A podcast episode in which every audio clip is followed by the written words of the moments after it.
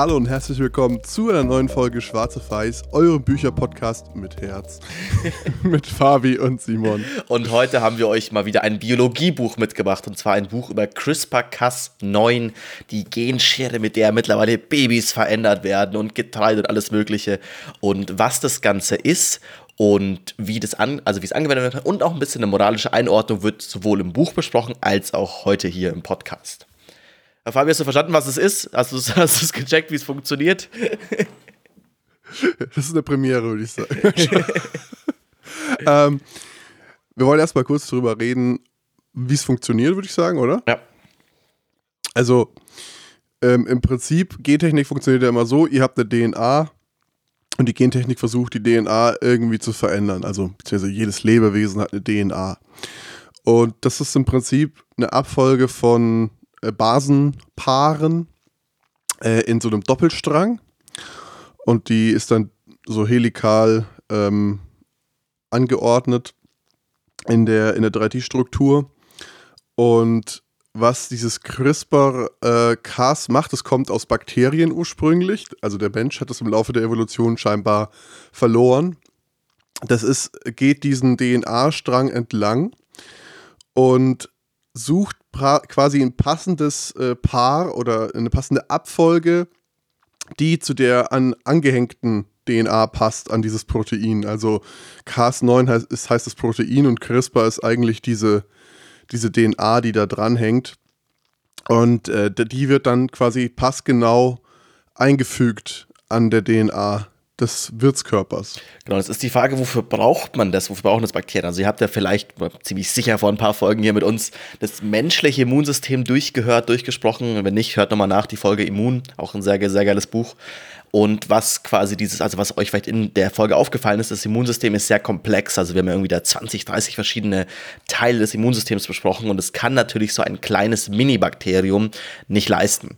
Und das ist quasi speziell in diesem, in diesem einen Bakterium, was hier gefunden wurde. Also eben ist es nicht, also diese Genschere wurde nicht von Menschen erfunden, sondern gefunden von zwei Biologen, Biologinnen. Und ist dazu da, dass das Bakterium, wenn es mal von Viren befallen wird, sich, wenn es diese Virusinfektion überlebt, merkt, welcher Virus das war und davon kleine Teile sich merkt und dann quasi in, das eigene, in die eigene DNA einbaut. Und wenn das nächste Mal der Virus in die, das Bakterium eindringt, dann ist eben dieses CRISPR-System da, was sagt, ach, das kenne ich ja schon, hier kenne ich mich gut aus, das schnippel ich jetzt mal auseinander. Also es wird diese, ähm, es wird diese Sequenz übernommen des, des Virus, was dann quasi das Bakterium kennt und kann dann damit äh, sich dagegen wehren, weil, fand ich ganz spannend, kam auch im Buch vor, äh, all, die Hälfte aller Mikro- Biomen, also aller mikrokleinen Teilchen, irgendwie Bakterien und so weiter, werden innerhalb von, so jetzt muss ich ganz kurz blättern, fünf Tagen, glaube ich, äh, auf der ganzen Erde quasi getötet, weil die, die Viren das zehnfache an Bakterien von der Menge her sind und dementsprechend mussten auch die Bakterien Abwehrmechanismus finden und mittlerweile kann der Mensch eben dieses, diese Methode, dieses, äh, dieses CRISPR-Cas-System, was das Bakterium entwickelt hat, selbst nutzen, um Genediting zu machen. Genau, wie du schon gesagt hast, so erinnern sich Bakterien quasi an Viren, die sie befallen haben. Ich habe jetzt nur noch gerade mal die Abkürzung nachgeschlagen. Also CRISPR steht für Clustered Regularly Interspaced Short Palindromic Repeats oder auf Deutsch gehäuft auftretende, mit regelmäßigen Zwischenräumen angeordnete kurze palindromische Wiederholungen. Klassisch, kla klassischer ähm, Biologie, Biologiewitz. genau, also versteht kein Mensch, aber du hast es gerade schon schön erklärt. Es sind einfach kleine DNA-Stücke, die sich immer wieder äh, in der DNA, des Bakteriums wiederholen und dafür da sind, Viren abzuwehren. Auch ganz lustig, weil eigentlich war das, also wie dieses, also es gab dafür zwei Nobelpreise für die beiden Autorinnen. Ähm, ist das in, ganz interessant, weil es eigentlich am Anfang, als die quasi geforscht haben, keinen interessiert hat, weil es war so, ja, okay, was interessiert denn uns, wie Bakterien sich gegen Viren irgendwie wehren, aber als dann eben rauskam, dass man das nutzen kann, um damit Gene zu verändern, war es halt das Nobelpreisthema und seitdem ist es halt auch extrem durch die Decke gegangen, was in die Ecke geforscht wird. Vor allem, was ist der große Unterschied zu vorher? Man konnte vorher auch schon Gene verändern, man konnte dieses, also man konnte da vorher auch schon Genscheren benutzen, das ist nichts Neues. Aber das, das Revolutionäre ist, dass es sehr, sehr viel einfacher und billiger ist. Also vorher war es halt nicht möglich, wirklich das großflächig einzusetzen, weil halt so ein Gen-Editing so teuer war und so komplex, dass es nicht in der allgemeinen Forschung angekommen ist. Aber dieses CRISPR-Cas-System, wenn wir hier, also wir reden hier wirklich von Beträgen so ein bis 2000 Euro, um sowas zu machen und dass man, das kann man einem Bachelorstudenten äh, quasi machen lassen, ähm, was ein extremer Unterschied ist zu was es vorher gab. Vorher ging es um Zehntausende, 20.000, um, also quasi multiple ähm, Zehnerfakturen von irgendwie sehr viel Geld und es war auch sehr schwer, schwer komplex zu, mit zu arbeiten. Und deswegen ist es so eine mega Revolution. Also es ist eigentlich nichts, was man damit machen kann, ist nichts super Neues. Es geht nur viel, viel einfacher und viel, viel billiger. Ja, und was auch ein Riesenvorteil davon ist, dass dieses CRISPR-Cas-System wesentlich, wesentlich genauer die DNA schneidet oder auftrennen kann als alle vorherigen Genscheren, die wir hatten wie du sagst, die waren sehr teuer und das hat damit zu tun, dass die Genscheren quasi immer passend genau für den Organismus hergestellt werden mussten, ähm, auf die DNA passend und dann wusstest du nur nicht mal genau, ob es genau an der richtigen Stelle überhaupt schneidet. Aber mit CRISPR-Cas ist es halt so, ja, das funktioniert in jedem Organismus, ja. Ähm, bei Bakterien kommt es ursprünglich vor, aber auch bei Menschen oder bei Tieren, Säugetieren, Pflanzen, egal was, ähm, kommt es einfach ohne Anpassung direkt zum Einsatz. Das Einzige, was bereitgestellt werden muss, ist eben dieser RNA-Strang. Also das ist quasi ein einteiliger Strang im Vergleich zur DNA, die ist doppelstrangig, ähm, an dem die, dieses Cas-Protein ähm, ausmachen kann, sozusagen, was es schneiden soll. Und durch diese, durch diese Präzision lassen sich eben bestimmte Effekte auch vermeiden, dass man eben Gene verändert, die man eigentlich gar nicht verändern wollte, zum Beispiel. Und der große Vorteil liegt dann darin, dass man zielgenau einzelne Gene ein- und ausschalten kann. Und da würde ich jetzt auch schon zum nächsten Thema übergehen aus dem Buch. Also es ist nämlich auch sehr, ähm, es ist eigentlich eine Zeitschriftensammlung oder eine Artikelsammlung. Und es ist in vier große Kapitel eingeteilt. Also erstmal Funktionsweise, dann Anwendungen in der Pflanzenwelt. Und dann ähm, zuletzt meine ich äh, genau diese ethischen Aspekte und die Anwendung am Menschen. Genau, dann kommen wir auch einfach zum nächsten Punkt, ähm, wie man diese Gentechnik zum Beispiel in der Landwirtschaft anwenden kann. Da wir ja immer wieder das Problem haben, dass Schädlinge unsere Ernten zerstören oder die von Bakterien angegriffen werden und und und, haben wir immer wieder das Problem, dass wir neue ähm, Pflanzenschutzmittel oder Pestizide oder Herbizide entwickeln müssen, die genau das verhindern weil die Tiere oder die Pflanzen oder die Bakterien, Viren, die unsere Pflanzen befallen, immer wieder Resistenzen gegen die alten äh, Schadstoffe entwickeln. Und das gleichzeitige Problem ist aber, dass unsere Nutzpflanzen, die wir ja eigentlich züchten, dass die eventuell auch von diesen Pestiziden Schaden nehmen.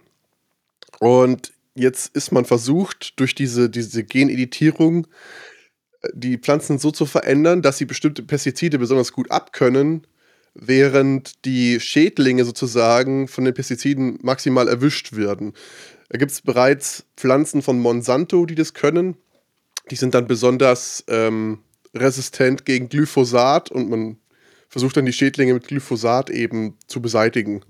Und was da quasi das spezielle Neue ist, also denkt man sich jetzt, oh mein Gott, irgendwie Genveränderung und irgendwie wir verändern Pflanzen und es ist alles ganz, ganz schlimm. Aber muss ich auch sagen, war ein bisschen meine, also mein Gedanke, bevor ich das Buch gelesen habe. Und dann liest man das Buch und bekommt mit, okay, hey, wir Menschen machen das eigentlich schon immer. Also wir machen, wir züchten schon immer irgendwelche Sorten, die uns irgendwie, wo der Apfel grüner ist und so weiter. Also war das ganz klassisch zu sagen, ach, okay, das ist der beste Apfelbaum, jetzt nehmen wir quasi hier von die Saat und züchten uns quasi ein, ein, eine Reihe an perfekten Apfelbäumen und so weiter und so fort.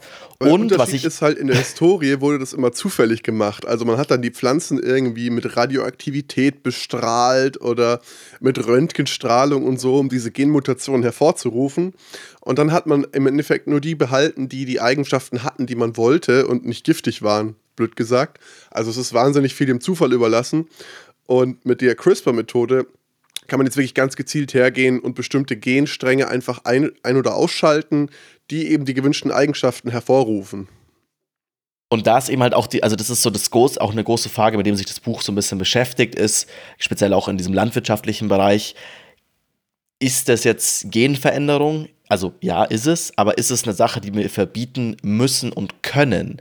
Weil ein großer Unterschied zu vorherigen Genmethoden oder quasi Veränderungsmethoden, wo andere Gene eingebracht werden in, die, in das pflanzliche Gen, ist halt speziell bei dem Ausschalten und Anschalten. Also man kann dieses CRISPR-System für verschiedenste Methoden einsetzen. Also drei Hauptmethoden. Einerseits kann man quasi diese Genstelle benutzen, um wirklich einfach das DNA zu zerschneiden und zu zerstören, so ein bisschen wie das Bakterium ursprünglich gemacht hat.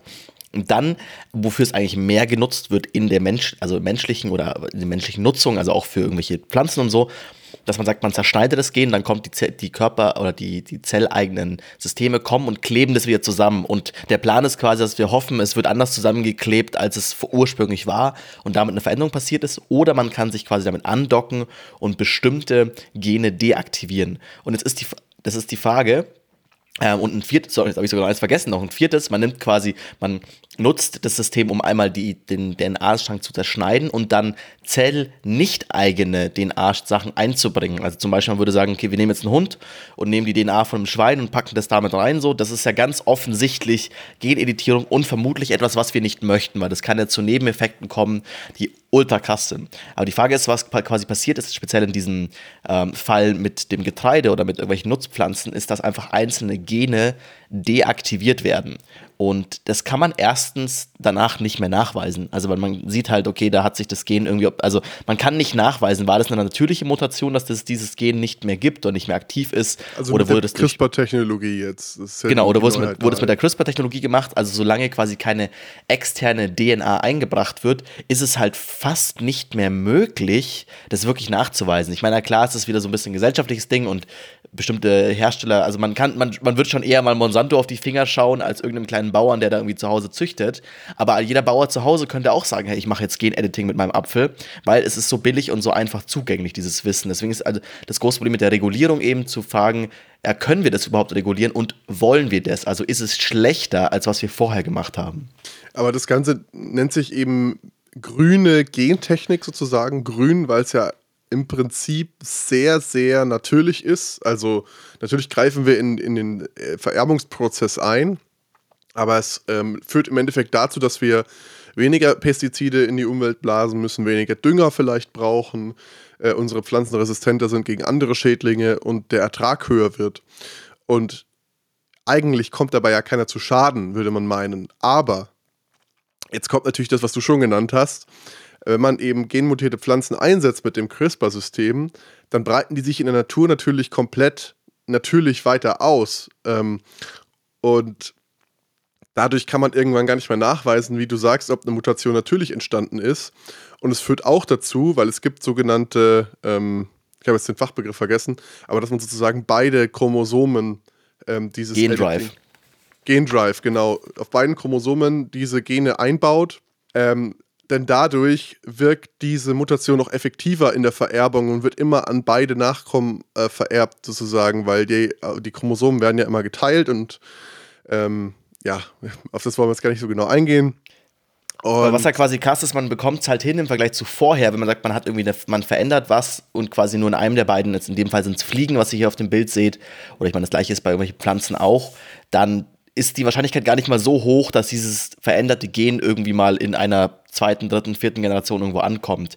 Aber mit Hilfe dieses Gendrives, dass man sagt, okay, man baut es wirklich so ein, dass es von Generation zu Generation direkt weitergegeben wird, ähm, ist halt der Punkt, dass man damit ganze Populationen innerhalb von kürzester Zeit, also wirklich innerhalb von eins, zwei, drei Generationen, die, diese komplette Veränderung in der ganzen Population irgendwie hinbringt. Und das ist halt eine Frage von, ja, okay, gut, was ist, wenn wir da ursprünglich, was ist, wenn wir doch nicht so klug sind, wie wir denken und ursprünglich einen Fehler eingebaut haben oder das eigentlich ein Fehler war? Äh, vielleicht dann ist es gar nicht mal so gut, dass auf einmal die ganze Welt der Fliegen oder alles Getreide der Welt vielleicht diese Genveränderung hat. Genau, und das bringt halt gewisse Implikationen mit sich, ähm, über die wir diskutieren müssen, ob das sinnvoll ist, das zu tun, ob wir wirklich so intelligent sind, wie wir vermeintlich oder zu glauben scheinen und äh, was für Auswirkungen hat das Ganze, wenn wir das noch einen Schritt weiterführen, nämlich die Anwendung beim Menschen. Und da hat das Buch auch ein eigenes Kapitel. Ähm, da geht es vor allem darum, dass man in die, in die, wie man quasi eingreift in den Vererbungsprozess. Also man kann zum einen Gentherapien anwenden bei Leuten, die Erbkrankheiten haben und so einen Teil der Zellen zumindest wieder ordnungsgemäß in Funktionsweise bekommen, also zum Beispiel bei Diabetikern oder so.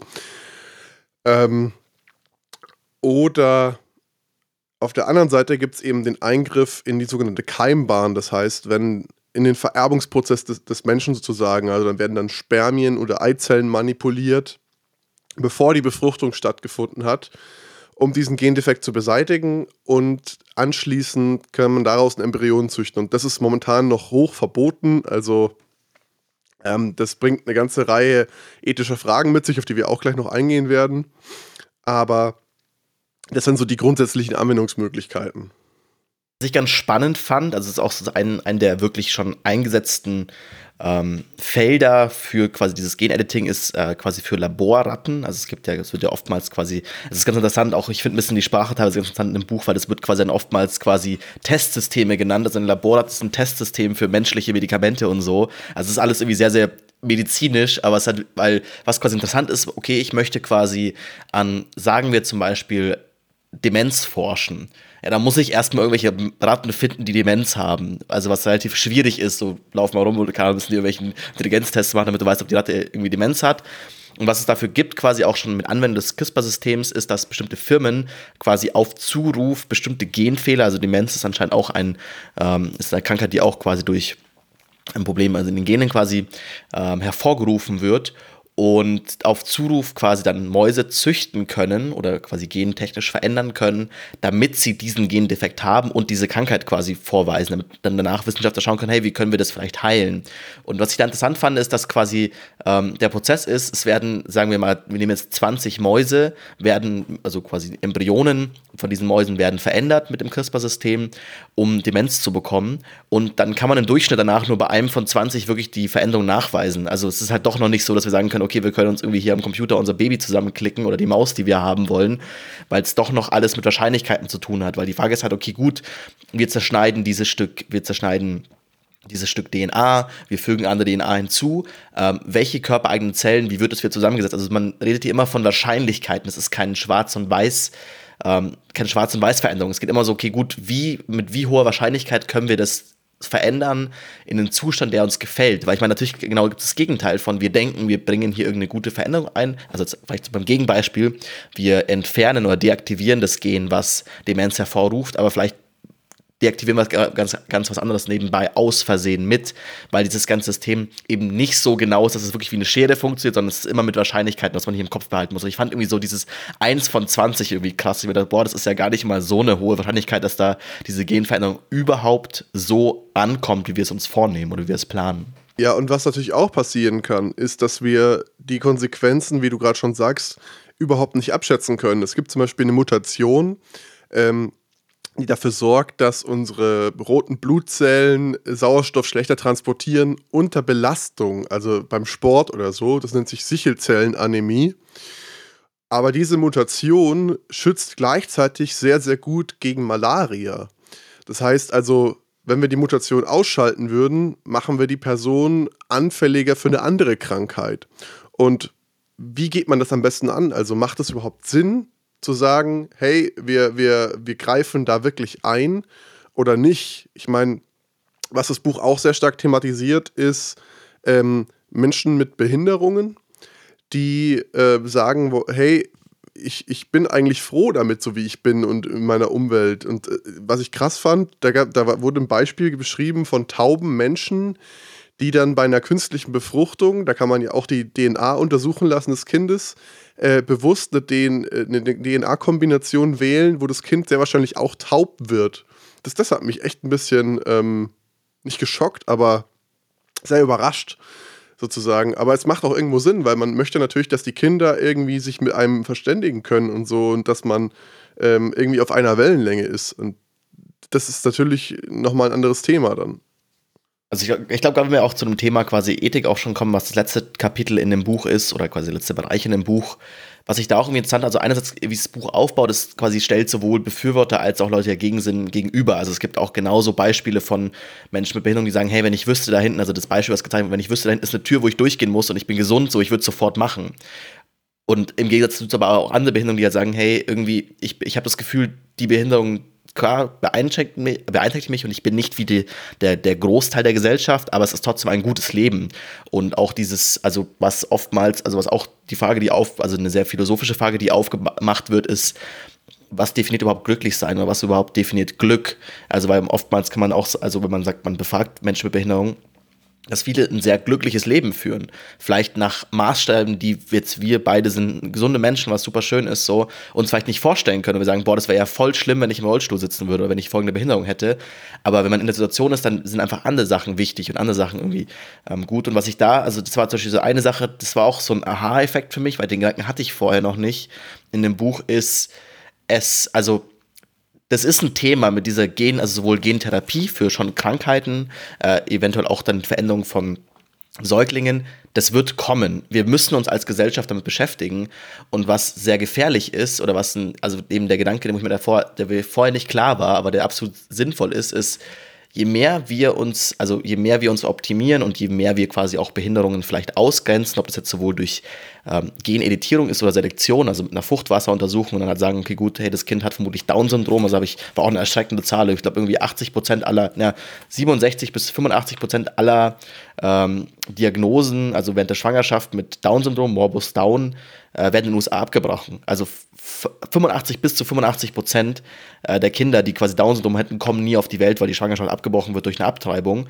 Und natürlich wird mit jeder Person, die weniger auf der Welt ist und eine Krankheit hat, also je kleiner und kleiner diese Minderheit wird, desto schlechter wird die Position dieser Minderheit und desto weniger wird diese Minderheit Rechte haben, weil irgendwann sagt man halt, okay, gut, komm, interessiert doch mich nicht, ob jetzt in ganz München bei einer Million Menschen irgendwie zehn Leute Down-Syndrom haben, sollen die doch mal, also dafür bauen wir jetzt hier keinen, also dafür machen wir jetzt, machen wir dir keine Extrawurst. So, oder werden wir jetzt, oder irgendwie, wenn fünf Leute im Rollstuhl sind in der ganzen Stadt, so, ja, okay, wir werden dafür keine Rollstuhlrampen bauen. Und also, je mehr wir das aus, also je mehr wir das quasi ausradieren und je mehr wir uns schon fast auf einem, also ich meine, das ist ja schon fast ein Gedanke von irgendwie, ich glaube, Eu Eugenetik, wie war das damals irgendwie zu Hitlerzeiten, dass man, designt den Menschen, äh, wie weit möchte man da gehen? Und das, also das lässt das Buch auch offen, also es werden beide Seiten dargestellt, aber ich fand gerade diesen Gedanken irgendwie krass von, okay, stimmt schon, je mehr die Mehrheitsgesellschaft quasi wächst und wächst und wächst und je kleiner Minderheiten werden, desto weniger Rechte haben sie automatisch. Und das ist ein krasses Ding, was wir, mit dem wir uns jetzt beschäftigen müssen, bevor es zu spät ist. Das war doch ein schönes Schlusswort jetzt. Dann äh, lass uns doch mal übergehen zu unseren Kategorien. Ähm, ja, wie gesagt, es ist eine, eine, Sammlung von verschiedenen Zeitschriftenartikeln oder Zeitungsartikeln. Ähm, dementsprechend jetzt nicht so hochtrabend ähm, vom, vom naturwissenschaftlichen Niveau her. Deswegen gebe ich Ihnen der Verständlichkeit eine 5 von 5.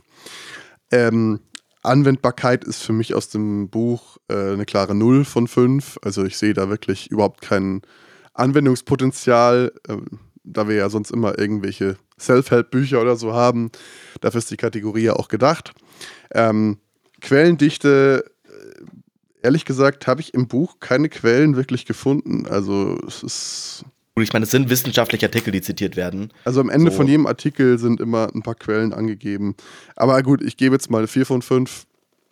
Und würde ich das Buch persönlich weiterempfehlen? Ich glaube nicht. Also es hat mir keinen Spaß gemacht, das Buch zu lesen. Wobei es sehr, sehr interessant war, aber ich glaube, das ähm, war einfach das falsche Format, was wir uns da ausgesucht haben für das Thema. Also, wie gesagt, es waren halt zusammenhanglose Zeitschriftenartikel und ähm, ich dachte halt, es ist zusammenhängend, ehrlich gesagt. Und das geht auch nicht wirklich daraus hervor, wenn man den Klappentext liest. Ah, nee, doch, da steht's. Also, keine Empfehlung von mir. Ich muss sagen, das, ist, glaube, das hatten wir lange nicht mehr. Ich gehe komplett d'accord mit dir. Also ich würde auch sagen, Verständlichkeit 5 von 5, es ist alles irgendwie gut lesbar und ähm, oder ja, also alles gut verständlich. Es ist absolut nicht anwendbar. Es ist interessantes Wissen, aber ich meine, es ist wie unsere Physikbücher und so, ist halt im Alltag nichts, um uns anwenden kann. Also 0 von 5 für Anwendbarkeit. Im Alltag kannst du wenigstens noch so einfache physische Gesetze anwenden, wie Kraft ist Masse mal Beschleunigung oder sowas. Im Fitti, oder wenn du wieder hier im ja, genau. bist. So, ja. ähm, jetzt habe ich unsere letzte Kategorie vergessen. Äh, Anwendbarkeit, Verständnis. Ah ja, Quellendichte. Ich finde schon, dass die Quellendichte hoch ist. So, es sind auch, also es werden wissenschaftliche Artikel, also hier ist nicht aus der Bild zitiert, sondern halt irgendwie dann aus Spektrum der Wissenschaft und so. Also die Artikel, die vorkommen, sind schon, habe ich das Gefühl, fundiert. Äh, da würde ich eine 5 von 5 vergeben bei Quellendichte und ich würde es auf keinen Fall weiter verschenken oder weiterempfehlen. Äh, ja, muss auch sagen, also ich habe es ja, ich da rausgesucht so und ich war am Anfang enthyped. Also die erste, das erste Drittel hat mir richtig Spaß gemacht von dem Buch. Und dann ist halt dieses Format, schießt sich halt selber ins Bein, weil einfach jeder Artikel wieder erklärt dir nochmal, wie CRISPR funktioniert. Das ist so super repetitiv. Hast du es jetzt verstanden, Mann? also halt echt so, weil eben, also hätten die Autoren meiner Meinung nach die Artikel gern verändern dürfen und nicht immer nur eins zu eins abdrucken. Also ich finde auch die Zwischentexte der beiden Autoren zur Einordnung eigentlich immer ganz gut, aber halt irgendwann ist man halt immer achten Artikel und denkt sich, ja, okay, gut, ich habe jetzt verstanden, wie es funktioniert. Das ist eine Genschere, das wird mit Bakterien gemacht, so. Es wurde von diesen beiden Damen erfunden, die wir apropos noch gar nicht zitiert haben. Ähm, und irgendwie halt, da denkst du dir, okay, gut, das ist irgendwie schon sehr repetitiv. Also von daher, das ist, also, ja, keine Empfehlung. War leider eine schlechte Entscheidung, dieses Buch. Also ich fand, ich habe schon das Gefühl, für das Thema gut informiert zu sein, aber es war zum Ende hin schon ganz schön schwierig, das zu Ende zu lesen. Wenn wir es nicht vom Podcast gelesen hätten, hätte ich es, glaube ich, weggelegt, so nach einem Drittel. Aber dann hat man eigentlich auch alles verstanden, was man verstehen möchte. Absolut. Ähm, dafür gibt es dann nächstes Mal wieder ein Self-Help-Buch Versprochen. Stimmt, aber wieder Wenn ihr es noch nicht getan habt, lasst uns ein Abo da, ähm, gebt uns ein Like auf unsere Posts auf Instagram, LinkedIn, TikTok. Äh, sind wir, wir sind so richtig social jetzt unterwegs und wir sind überall sind wir für euch, haben wir genau. ein bisschen aufbereitet. Ähm, das maximale Erlebnis, schwarz auf weiß. Wir, wir hauen ungefähr zwei Posts die Woche raus. Also viel Spaß damit und ähm äh, ja, lass, lass uns Tag zumachen. Also eben, CRISPR, jetzt wisst ihr alles, was ihr wissen müsst über CRISPR-Cas9. Ist, ist gut so, ist nicht so schlimm, wie alle immer sagen. Das Buch braucht ihr nicht lesen, sucht euch ein anderes dafür raus. Bis in zwei Wochen. Ciao.